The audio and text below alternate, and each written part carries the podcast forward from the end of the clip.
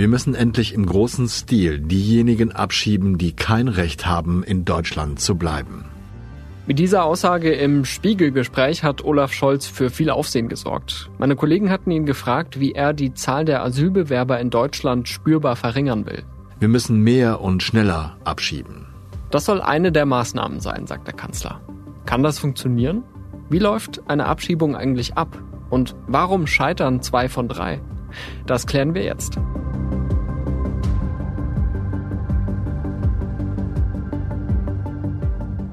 Willkommen zu Stimmenfang, dem Politikpodcast des Spiegel. Ich bin Marius Mestermann und wenn ich am Flughafen sitze, dann freue ich mich meistens auf den Urlaub oder denke an die Rückkehr ins graue Berlin.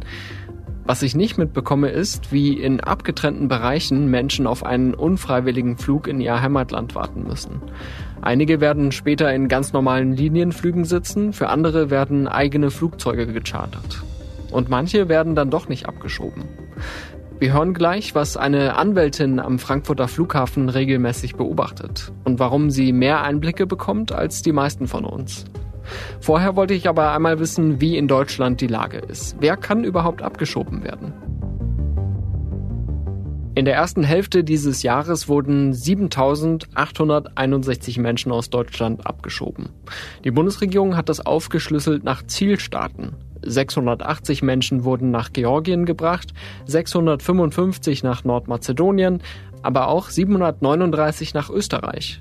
Das zeigt, es gibt zum einen Abschiebungen in die Herkunftsländer der abgelehnten Asylbewerber und es gibt Abschiebungen in andere EU-Staaten, wenn die nach der sogenannten Dublin-Verordnung zuständig sind für das Asylverfahren. Auf der anderen Seite haben im selben Zeitraum 150.000 Menschen in Deutschland einen Erstantrag auf Asyl gestellt. Fast ein Drittel kam aus Syrien, dort herrscht Bürgerkrieg. Weitere 28.000 kamen aus Afghanistan, dort herrschen die Taliban. Abgeschoben wurde in diese beiden Länder im ersten Halbjahr niemand. Das verhindert die Bundesregierung selbst. Aber wen meint Scholz dann?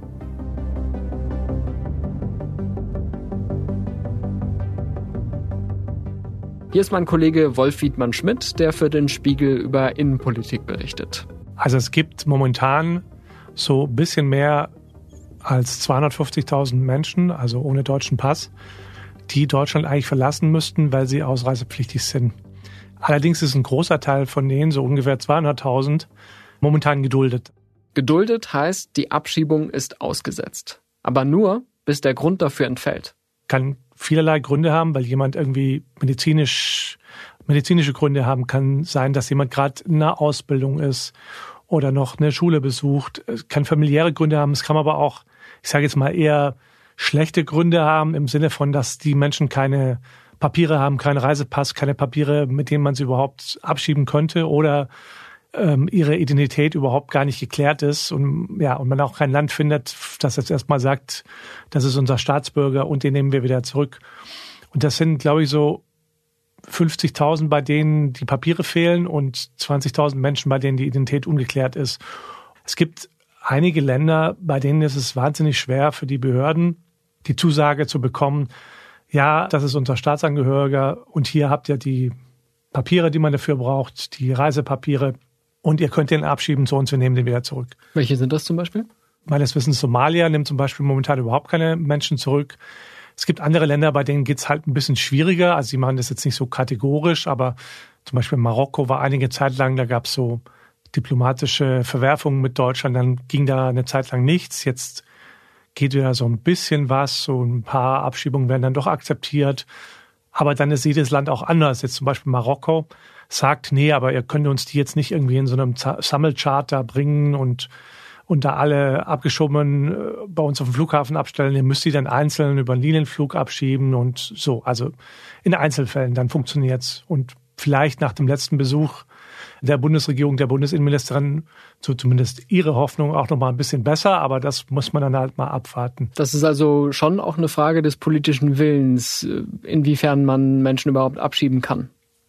Es Willens der, der Länder, die, ja, die die Menschen eigentlich aufnehmen müssen. Also man muss sagen, völkerrechtlich ist es eigentlich klar. Ne? Alle, alle Staaten müssten eigentlich ihre Staatsbürger zurücknehmen, aber in der Wirklichkeit machen es halt viele nicht oder aber es verzögert sich halt. Der Prozess zieht sich ewig hin. Also es, ich glaube, man macht sich da manchmal vielleicht kein Bild, wie mühsam das auch ist. Also es ist auch nicht schön für die Betroffenen, aber auch für die die Beamtinnen und Beamten. Es ist ein sehr mühsamer Prozess. Das heißt, es ist nicht so einfach möglich, eine Person ins Flugzeug zu setzen, nur weil der Asylantrag abgelehnt wurde. Und es gibt auch viele Konstellationen immer wieder, da hat man Menschen, die sind staatenlos. Klar, bei Palästinensern vor allen Dingen, aber auch kommt immer mal wieder vor. Und das macht es natürlich dann auch wahnsinnig schwierig zu sagen, okay, äh, wie finden wir jetzt einen Staat, der einen staatenlosen Palästinenser aufnimmt? Das ja, kommt immer mal wieder vor. Man hat auch Straftäter und, und dann, dann weiß man aber eigentlich schon, okay, für die Behörden ist es wahnsinnig schwierig, dann einen, einen Staat zu finden, der da mitmacht und sagt, klar, so ein Straftäter, so einen Staatenlosen nehmen wir gerne auf. Das ist also schon ein Dilemma. Einerseits relativ klar, vielleicht auf den ersten Blick, die Person müsste Deutschland verlassen, aber praktisch umsetzbar ist dann eine andere Frage. Und deswegen der zweite Aspekt von diesem Scholz-Zitat, wir müssen endlich im großen Stil abschieben. Das liegt ja nahe, dass es aktuell nicht im großen Stil passiert und Scholz aber darauf hinaus will, dass es jetzt deutlich ausgeweitet wird. Wie realistisch ist das? Also man hat jetzt in diesem Jahr schon ein bisschen gesehen, dass die Zahlen angestiegen sind, allerdings nicht, nicht so hoch sind wie jetzt in den Zeiten vor Corona. So. Das heißt, ich würde jetzt auch damit rechnen, dass die Zahlen ein bisschen ansteigen. Also ich, zum Beispiel Georgien und Moldau, da gibt es noch einige Menschen, die ausreisepflichtig sind und wo auch sozusagen Georgien und Moldau eigentlich sagen, wir haben ein Interesse dran, dass, dass die abgelehnten Asylbewerber aus unseren Ländern zurückkommen. Die wollen ja auch sozusagen, die haben ja eigentlich eine andere Idee, haben eine andere Perspektive, wollen in die EU. Das heißt, in dem Fall hat man Herkunftsstaaten, die eigentlich hochkooperativ sind. Das ist auch der Grund, warum die Bundesregierung sagt, wir stufen die, wir wollen die beiden als sichere Herkunftsstaaten einstufen, weil das dann die Asylverfahren und auch die Abschiebung nochmal beschleunigt. Also zum Beispiel kann man dann auch Klageverfahren können dann möglicherweise erst nach der Abschiebung geführt werden. Das heißt, die Menschen werden schon nach Georgien oder Moldau abgeschoben und können dann von dort versuchen zu klagen gegen, gegen die Ablehnung ihres Asylantrags vor, vor deutschen Gerichten. Aber wahrscheinlich mit geringen Chancen. Mit, mit geringen Chancen, genau. Aber sie werden dann schon abgeschoben und in ihrem Heimatland. Und die Zahl der, der Menschen aus Georgien und äh, Moldau mit äh, negativen Asylbescheiden die ist nicht so ganz gering. Das heißt, da könnte ich mir schon vorstellen, dass es da Versuche geben wird, tatsächlich bei den beiden Staaten, dass man da irgendwie noch mehr Menschen abschiebt in den nächsten Monaten. Dort äh, habe ich nochmal nachgeschaut, ging es dann 2022 um insgesamt so 14.000 Asylanträge. Also schon eine beträchtliche Zahl, aber jetzt auch noch nicht der große Stil, ne? In der Gesamtbetrachtung sind das schon relevante Zahlen und deswegen hat, glaube ich, die Bundesregierung da auch so Interesse dran gehabt zu sagen, okay, ähm, lass uns das mal machen und das vorantreiben, weil da werden wir auch eine Wirkung merken und erzielen. Es müssen aber dann, wenn jetzt Scholz das ernst meint, mit im großen Stil, müssten natürlich nochmal andere Länder auch dazukommen. Und da würde ich sagen, ist es natürlich an vielen Stellen deutlich mühseliger. Und ja, man hat gerade einen Sonderbevollmächtigten eingesetzt, Joachim Stamp, der sitzt im Innenministerium und der reist durch die Welt und will genau solche Gespräche führen und Abkommen, wo man den Ländern sagt, hey, ähm, bitte nehmt die abgelehnten Asylbewerber aus den Ländern zurück. Dafür mögen, sind wir bereit, euch Wege, sozusagen legale Wege zur Migration zu eröffnen. Also dass Fachkräfte meinetwegen in einer bestimmten Zahl nach Deutschland kommen können oder Visa-Erleichterungen, dass meinetwegen irgendwie Geschäftsleute oder, oder Stipendienprogramme für Studierende, man kann sich da viel vorstellen. Aber genau diese Absprachen, da gibt es jetzt die Versuche mit einiger Zahl von Ländern, Marokko, Kolumbien, Usbekistan, mit allerlei Ländern laufen da Gespräche, auch mit dem Irak äh, laufen Gespräche, auch wenn die Bundesregierung da offen nicht drüber reden will. Aber es gibt diese Bemühungen bei einer Vielzahl von Staaten, dass es da ganz, ganz schnell Erfolge gibt, wird mich überraschen. Ist nicht ausgeschlossen, aber ich halte es nicht für sehr realistisch. Es gibt die Ausreisepflicht und dann gibt es die Abschiebung. Das ist ja nochmal was anderes. Die Bundesregierung sagt selbst, zwei von drei Abschiebungen scheitern. Wie kann das denn sein? Das kann viele Gründe haben. Also es läuft ja so, wenn man jetzt ein Land hat wie Tunesien, die akzeptieren, dass die Bundesregierung oder Deutschland eigenes Charterflugzeug mit, mit Abschiebe, Abzuschiebenden schickt, dann ist es so eine, so eine sogenannte Sammelabschiebung. Und bei einer Sammelabschiebung beteiligen sich mehrere Bundesländer daran. Die sagen dann, okay, wir planen für den in den Termin einen Abschiebeflug. ähm, habt ihr denn Leute, die bei euch ausreisepflichtig sind, die man da versuchen könnte mit abzuschieben? Und dann, ja, dann ist das so eine koordinierte Aktion, wo an dem Tag viele verschiedene Ausländerbehörden aus den Bundesländern und Polizeibeamte versuchen, die Leute anzutreffen. Da ist oft schon das Problem, also eine, eine nicht geringe Zahl versucht dann halt irgendwie noch unterzutauchen oder ist in dem Tag aus anderen Gründen nicht da im, im Flüchtlingsheim oder in der Wohnung oder es passieren irgendwie andere Dinge, dass ein Arzt feststellt, nee, den können wir jetzt nicht, den können wir jetzt nicht transportieren, der kann jetzt nicht auf den Flug, es ist einfach medizinische Gründe. Gibt es denn da eine Vorwarnung? Manche Abschiebungen, die werden angekündigt, die müssen noch angekündigt werden. Das ist aber auch einer der Dinge, wo es jetzt nochmal eine Verschärfung gab, dass das seltener stattfindet. Aber ich sag mal, wenn jemand ein paar Mal versucht hat, irgendwie seiner Abgebung, Abschiebung zu entgehen, dann kann es natürlich auch irgendwann mal sein, dass jemand in Abschiebehaft oder Ausreisegewahrsam landet. Die meisten Abschiebungen aus Deutschland laufen über die großen Flughäfen.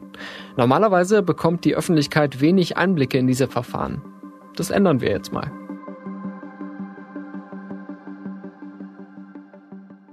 Mein Name ist Melissa Ergel-Puopolo. Ich bin Volljuristin und seit September 2016 Abschiebungsbeobachterin am Frankfurter Flughafen. Wie wird man das?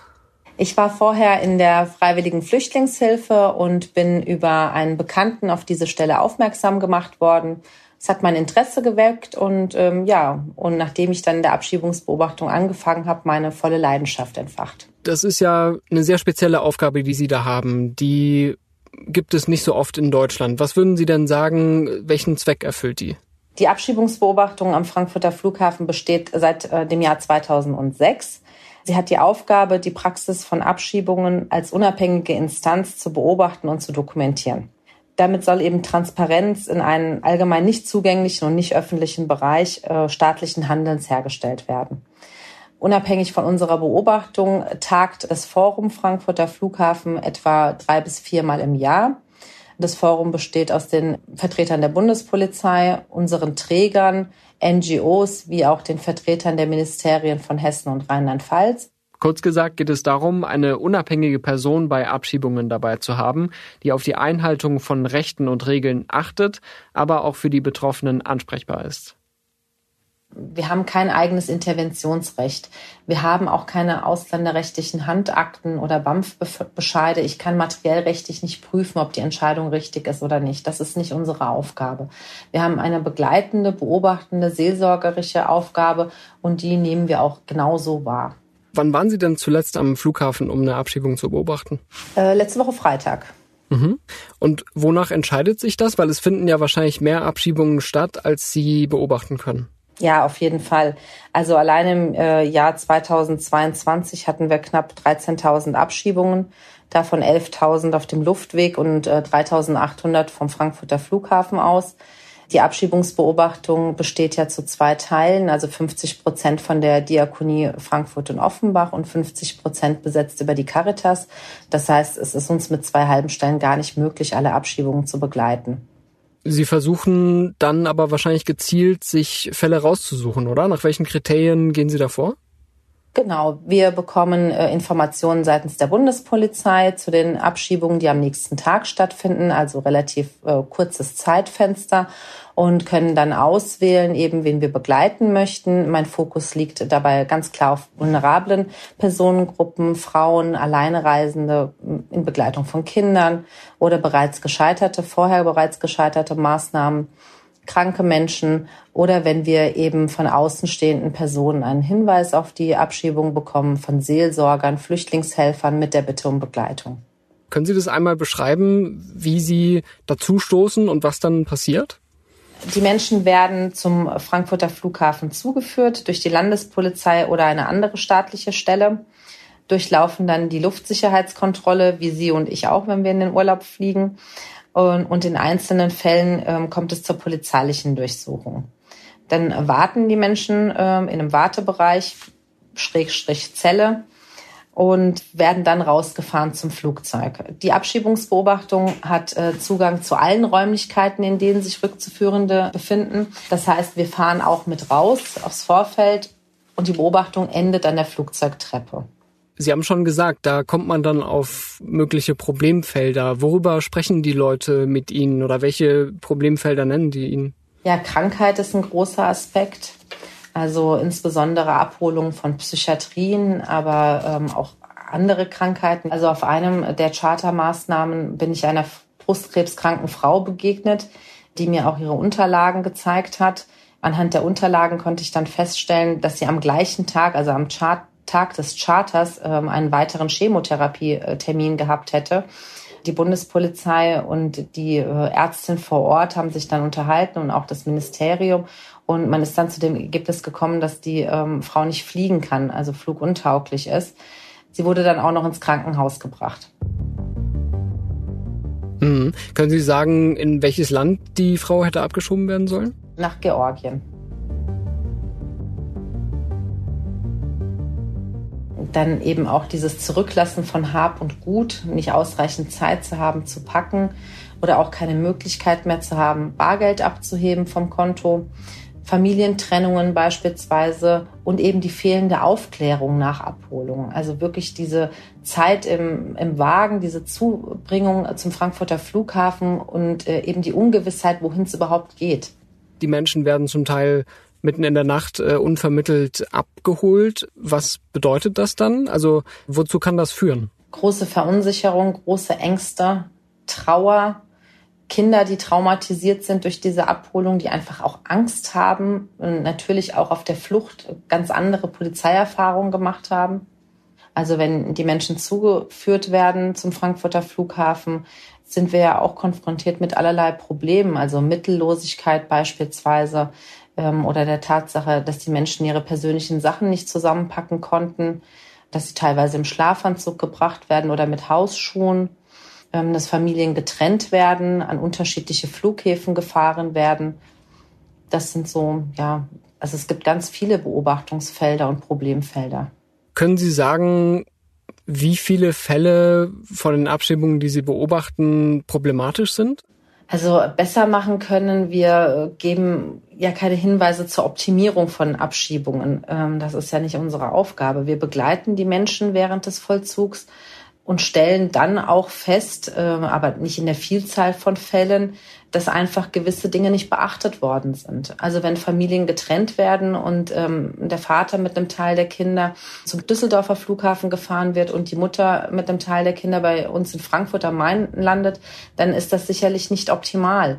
Ähm, zumal wir ganz häufig die Situation haben oder die Problematik der Nachtabholung, und ähm, auch die Problematik, dass bei der Abholung in den wenigsten Fällen äh, Dolmetscher zugegen sind.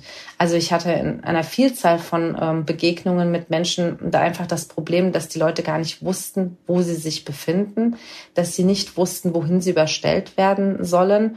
Also ist das eine Dublin-Überstellung in ein anderes europäisches Land oder wird die Person in ihr Heimatland abgeschoben? Und da muss natürlich ein aufklärendes Gespräch stattfinden.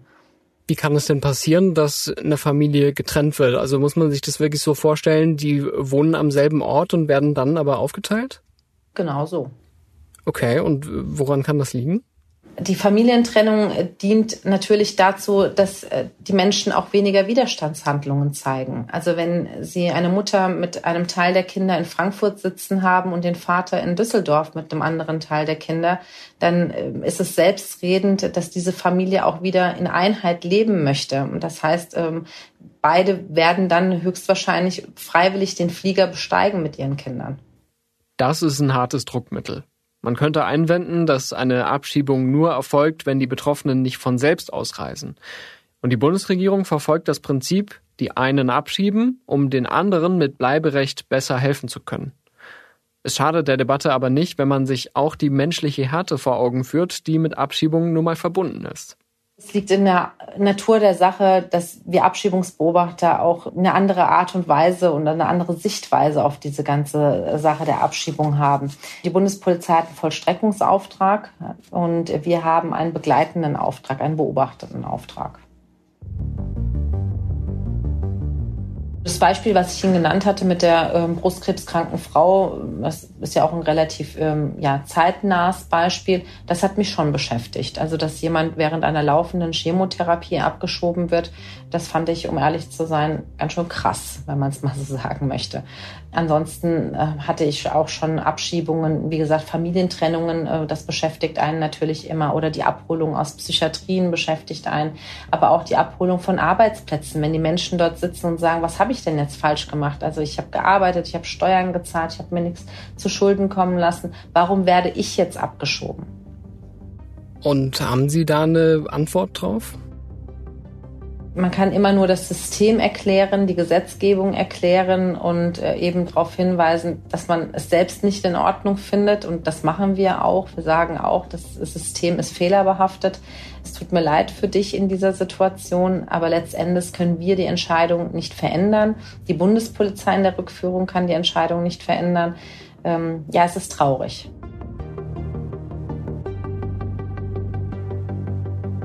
Jedes Jahr schreiben die Abschiebungsbeobachter einen Bericht und mir ist eins aufgefallen.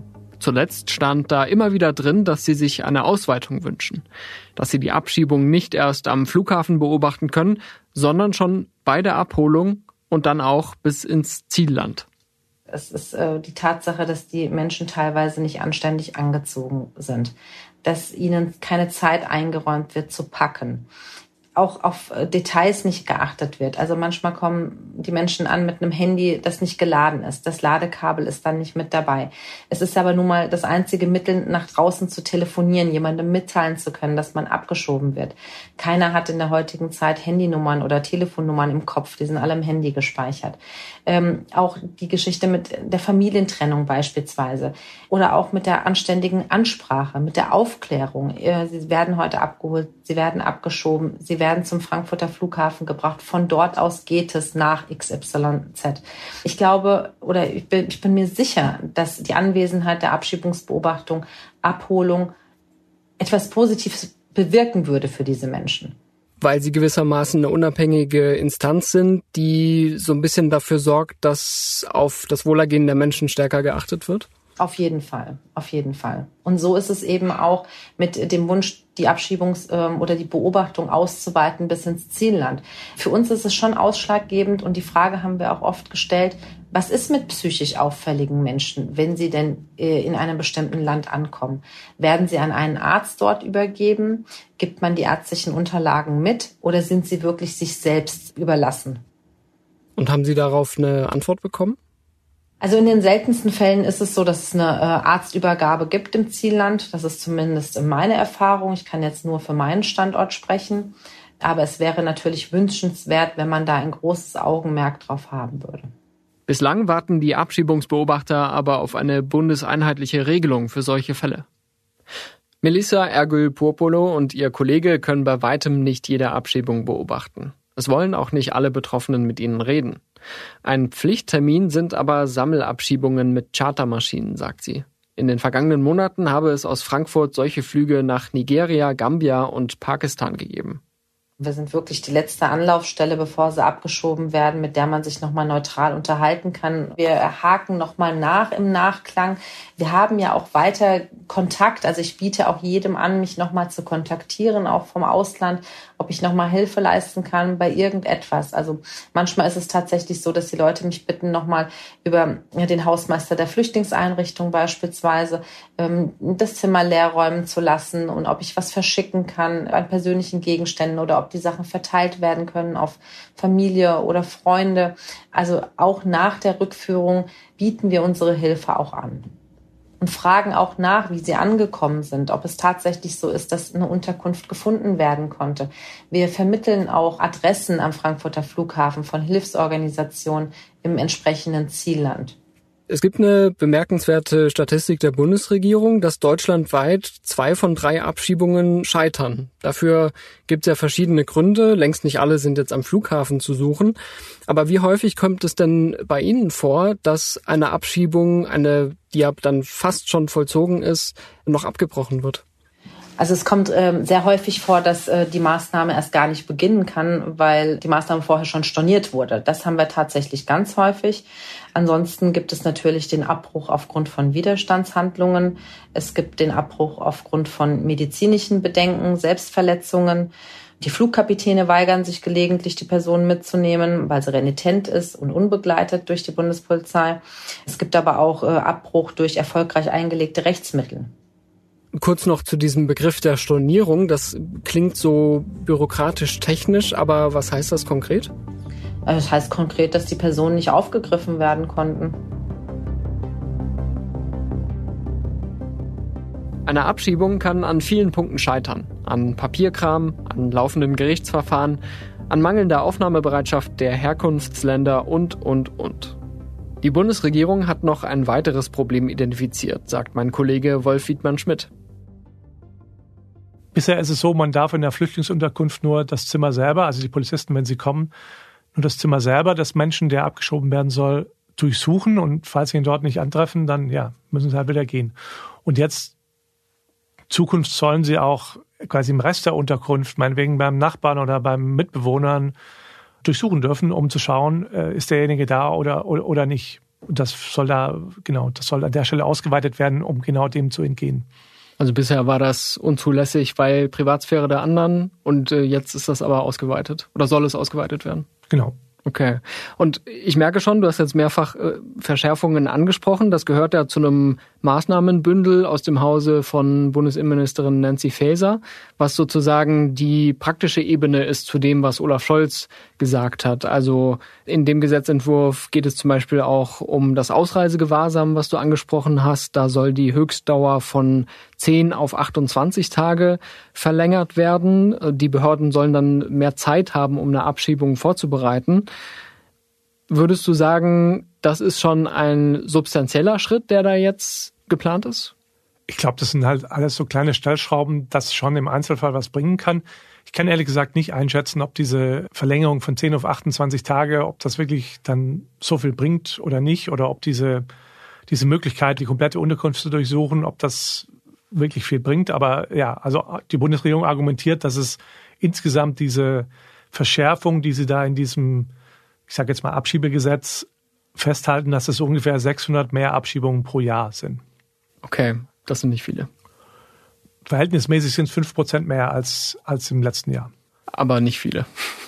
Es ist nicht das, was man denkt, wenn man hört, Olaf Scholz sagt, wir müssen im großen Stil sehr, sehr viel mehr abschieben. Mhm.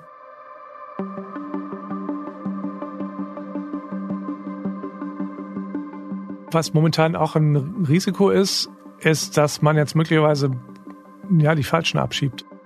Dass man sagt, okay, wir haben jetzt den politischen Druck oder den Wunsch, dass wir da jetzt irgendwie äh, Zahlen produzieren und verschärft abschieben. Und man natürlich dann Leute, die eigentlich ehrlich sind, die irgendwie nicht täuschen und tricksen, sondern irgendwie äh, anzutreffen sind, die Papiere haben, die ordentlich sind. So, dass man, dass man die dann eher abschiebt als diejenigen, die man eigentlich doch lieber loswerden würde. Also Straftäter, die mh, unter falscher Identität im Land sind oder so. Ich bin bei der Vorbereitung ein bisschen stutzig geworden, weil ich erst den Eindruck hatte, ja, es geht jetzt darum, möglichst viele Leute schnell loszuwerden, die auch hier kein Recht haben zu bleiben. Auf der anderen Seite gibt es seit dem 1. Januar dieses Jahres das sogenannte Chancenaufenthaltsrecht. Das Prinzip ist so, dass Menschen mit einer Duldung, also die zwar ausreisepflichtig sind, aber so einen Duldungsstatus haben und die zum Stichtag 31. Oktober 22 schon fünf Jahre oder länger in Deutschland gelebt haben, dass die eine Aufenthaltserlaubnis auf Probe bekommen sollen für 18 Monate. Erstmal so ein bisschen das Gegenteil von dem, was wir gerade besprochen haben, oder? Das heißt, die würden dann länger bleiben. Was ist da die Absicht hinter? Es ist eigentlich das Eingeständnis gewesen, dass man 2015, 2016, dass eine Situation entstanden ist, in dem einige Leute jetzt langjährig geduldet sind, sich die Verfahren auch zum Teil lange äh, hingezogen haben. Es gibt ja auch Leute, die schon davor länger da waren. Es gibt Menschen, die zum Teil jahrzehntelang mit irgendwelchen Kettenduldungsstatus in Deutschland leben.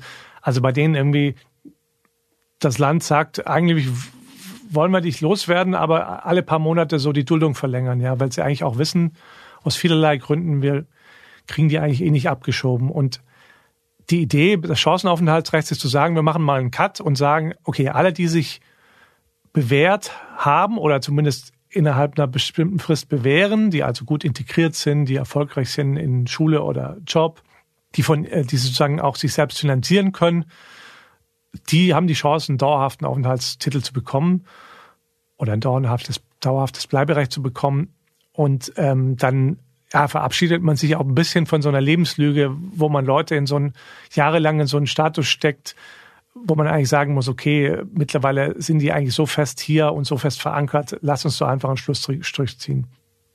Wenn diese Voraussetzungen nicht erfüllt sind, also zum Beispiel, es kommt ja vor, dass Zugewanderte straffällig werden und das vielleicht auch dann einen Status haben, der eine Abschiebung ermöglichen würde. Jetzt hat sich gerade CSU-Chef Markus Söder zu Wort gemeldet und fordert, Zitat, prioritäre Turboabschiebungen für Menschen, die unsere Verfassung in Frage stellen.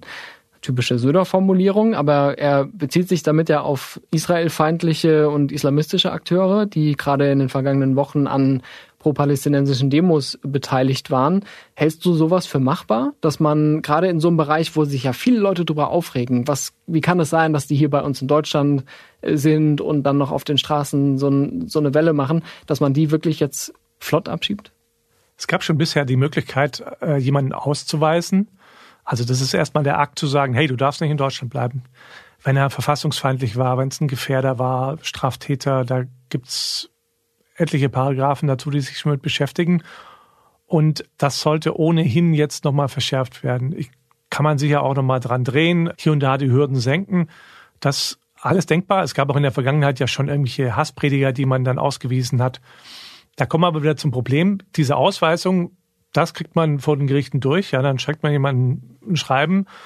Sie müssen bis zu dem und dem Datum die Bundesrepublik verlassen haben, sonst werden sie abgeschoben. So. Und dann macht die Person das nicht und dann sind wir wieder an dem Punkt, wenn das ein Syrer ist, momentan sehr schwierig, jemanden nach Syrien abzuschieben. Deutschland schiebt gerade niemanden nach Syrien ab. Auch allein schon aus Grund der Tatsache, dass wir keine Beziehungen zum Assad-Regime haben, dass man eigentlich bräuchte, wenn man jemanden nach Syrien abschieben will. Man muss mit den Behörden ja irgendwie zusammenarbeiten. Wenn das jetzt irgendwie ein, ein Palästinenser ist, der irgendwie auf den, auf den Straßen israelfeindliche oder antisemitische Parolen brüllt, ähm, wie wir es ja jetzt auch gesehen haben in den letzten Wochen, so, wohin schiebt man ihn dann ab, ja? Im Falle, wenn man ihn zum Beispiel ins Westjordanland abschieben wollen würde, müsste Israel zustimmen. Auch nicht ganz einfach. In der Vergangenheit war es auch nicht immer so, dass Israel gesagt hat, klar, wir nehmen irgendwie Gefährder aus Deutschland oder israelfeindliche Straftäter auf und nehmen die, nehmen die zurück. Also da haben die natürlich eigentlich auch kein Interesse dran. Und ich finde, manchmal müssten Politiker das einfach auch dazu sagen dass es nicht ganz so leicht ist, weil man sonst irgendwie Erwartungen schafft, die man nicht einhalten kann.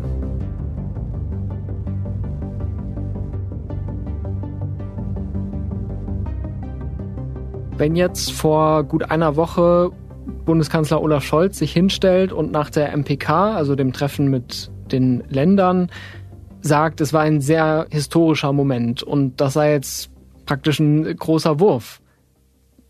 Ist das nicht auch wieder eine Trickserei? Ich halte es auch ein bisschen mutig, weil ich meine, wir werden ja sehen, wie historisch das dann war. Ich glaube schon, dass das was bringt hier und dort, auch zur Entlastung beiträgt von Ausländerbehörden und Kommunen, dass die eine oder andere, also durch auch durch Abschiebung oder durch die eine oder andere Gesetzesänderung, das schon hier und dort was ändert. Aber ich sag mal jetzt der ganz große Wurf ist es nicht und kann es wahrscheinlich auch nicht sein. Also ich bin fest davon überzeugt, dass eigentlich das nur durch eine europäische Lösung geht, weil momentan das System, das ist schon richtig, das funktioniert nicht richtig, weil es belastet schon momentan Deutschland überproportional, weil viele Menschen auf welchem Weg auch immer durch andere Länder nach Deutschland kommen, um hier einen Antrag zu stellen. Und eigentlich sozusagen ist die Idee ja eine andere und man würde sich schon gerne wünschen, dass es eine solidarische Umverteilung gibt in Europa. Das hat jahrelang nicht funktioniert und Deutschland hat davon profitiert, das Dublin-System. Jetzt ist es seit geraumer Zeit andersrum. Das funktioniert nicht und Deutschland ist benachteiligt. Mhm. Wir haben hier im Podcast auch schon über die Pläne auf der europäischen Ebene gesprochen. Das ist ja immer noch in den Verhandlungen auf europäischer Ebene im Trialog äh, unterwegs. Das heißt, da müssen wir noch drauf warten. Ich komme gleich auch nochmal im Detail dazu. Was ich in letzter Zeit oft gehört habe, war dieses Prinzip, wenn die Leute erstmal hier sind, in Europa, in Deutschland, dann fällt es sehr schwer, sie wieder wegzuschicken. Und eigentlich würde man gerne einen Schritt zurückgehen und überhaupt erst verhindern, dass sie in die EU einreisen. Genau, deswegen kam mir bei vielen äh, die Idee auf, Mensch, sollen wir das nicht irgendwie in Auffanglagern, Flüchtlingslagern, Zentren in Nordafrika oder anderswo machen? Genau aus dieser Bewegung nach dem Motto, nee, wir lassen am besten, also jetzt mal irgendwie ganz grob skizziert, äh, wenn, wenn, wir die, wenn die Leute, die auf irregulärem Weg kommen, abgewiesen werden und keine Chance haben, sondern nur noch einen anderen regulären Weg wählen können, den sie aber schon in Afrika an diesen Zentren nehmen oder dann auf dem Mittelmeer abgefangen und wieder dort zurückgebracht werden, dann kriegen wir das alles, dann, dann beenden wir das Sterben im Mittelmeer und dann kriegen wir das alles auch wieder geordnet. Ich bin da sehr, sehr, sehr, sehr, sehr skeptisch. Warum? Also zum einen ist diese Idee mit diesen Auffanglagern in Nordafrika schon seit wirklich langer Zeit unterwegs. Also Otto Schily hat das schon mal vor 20 Jahren gemacht. Thomas de Maizière hat sich auch schon mal dran abgekämpft als Innenminister. Ich halte es einfach nicht für sehr realistisch. Allein schon bei der alles entscheidenden Frage, welches Land soll das eigentlich sein? Gäbe es da denn vielleicht so Kandidaten, die bisschen besser geeignet wären als andere? Also Libyen wird man jetzt nicht nehmen wahrscheinlich. Libyen wird man nicht nehmen. Tunesien war immer lange so ein Kandidat, aber entwickelt sich gerade auch in eine etwas schwierigere Richtung mit einem immer autoritäreren Präsidenten und hat natürlich auch genug eigene Probleme, als zu sagen, klar, wir nehmen irgendwie Europa ihr, ihr Problem, das sie offenbar mit, mit Migration hat, irgendwie ab und äh, viele Menschen bei uns unter. Die würden da ja auch nicht auf Dauer bleiben dann, ne? Also wenn ich es mir so vorstelle, die kommen dahin, stellen einen Asylantrag, der wird abgelehnt, dann sind sie in Tunesien und Tunesien müsste sie dann nach Nigeria oder wo auch immer sie herkommen, abschieben. Genau, dann müsste Tunesien schauen, wie sie, wie sie damit umgehen. Ich stelle es mir auch nicht so leicht vor. Also Großbritannien versucht es ja mit Ruanda. Es gibt schon ein Abkommen mit Ruanda. Alle, die über den Kanal auf die Insel kommen, nach Großbritannien, also auch wirklich alle, also auch Syrer, Iraker, würden nach Ruanda gebracht. Und die Hoffnung ist, ja, ähm, wenn sich das erstmal rumspricht, dass man eigentlich gar nicht mehr nach Großbritannien kommen kann, sondern nach Ruanda gebracht wird, dann kommen auch noch wirklich wenig Menschen. Also nach der Überlegung würden ja nicht zehn oder hunderttausende Menschen nach Ruanda gebracht werden, sondern wenn man das mal mit zwei, dreitausend Leuten macht, dann wird sich schnell rumsprechen, dass es aussichtslos ist. Hm, also Abschreckung. Es ist letztlich auch Abschreckung, ja. Und ich meine, ich finde ich finde das Modell selber erstmal schon echt merkwürdig, insofern, dass Ruanda ja dann Leute aufnehmen würde, die wenig, also die sind ja weder ihre Staatsbürger, noch sind sie jemals durch Ruanda gekommen. Dann äh, bringt man Syrer, Iraker oder Afghanen aus Großbritannien nach Ruanda. Also ich finde es einfach wirklich eine, eine irgendwie schräge Vorstellung. Das fand wohl auch der britische Supreme Court. Der hat die Idee nämlich am Mittwoch für rechtswidrig erklärt. Es bestehe die Gefahr, dass Asylbewerber in dem ostafrikanischen Land kein faires Verfahren erhielten. Wie würde denn jetzt mal ganz grob gesagt der Idealzustand aussehen, wo es human zugeht, also ohne dass äh, viele Menschen gefährdet werden und gleichzeitig in Europa so eine Art von Kontrolle und Fairness äh, herrscht? Also ich finde das Modell, das jetzt angedacht ist in der Europäischen Union, gibt auch Kritiker und, und an manchen Punkten könnte man natürlich nochmal drüber diskutieren. Aber ich finde das Modell an und für sich von der Grundüberlegung her jetzt nicht falsch, dass man sagt, dass man möglichst zumindest bei denjenigen, die wirklich kaum Chancen haben, eine Asylanerkennung zu haben, an der Außengrenze schnell darüber zu entscheiden und dann direkt an der Außengrenze jemand wieder zurückzuschicken. Wird wahrscheinlich auch nicht leicht sein. Wir hatten ja die Probleme angesprochen, aber von der Grundüberlegung halte ich das jetzt für richtig. Und dass man dann einen Weg finden würde, andere, die zumindest eine gute Aussicht haben darauf, dass sie anerkannt werden, innerhalb Europas fairer zu verteilen.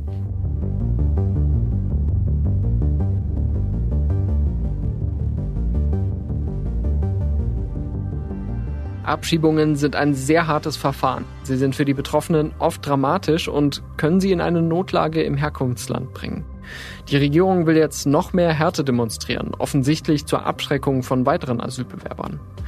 Sollten Georgien und Moldau zu sogenannten sicheren Herkunftsländern werden, könnte das ein paar tausend mehr Abschiebungen bedeuten. Ob das dann schon für die Formulierung im großen Stil reicht, das wird uns der Kanzler dann sicher selbst sagen. Das war Stimmenfang, der Politik-Podcast des Spiegel. Wir freuen uns über Feedback und Themenvorschläge an stimmenfang.spiegel.de. Mein Name ist Marius Mestermann und ich bedanke mich für die redaktionelle Unterstützung bei Olaf Häuser und Ole Reismann und bei Marc Glücks für die Mischung dieser Folge. Unsere Musik kommt von Soundstripe und von Davide Russo. Wir hören uns nächste Woche wieder. Es ist ja immer genug los.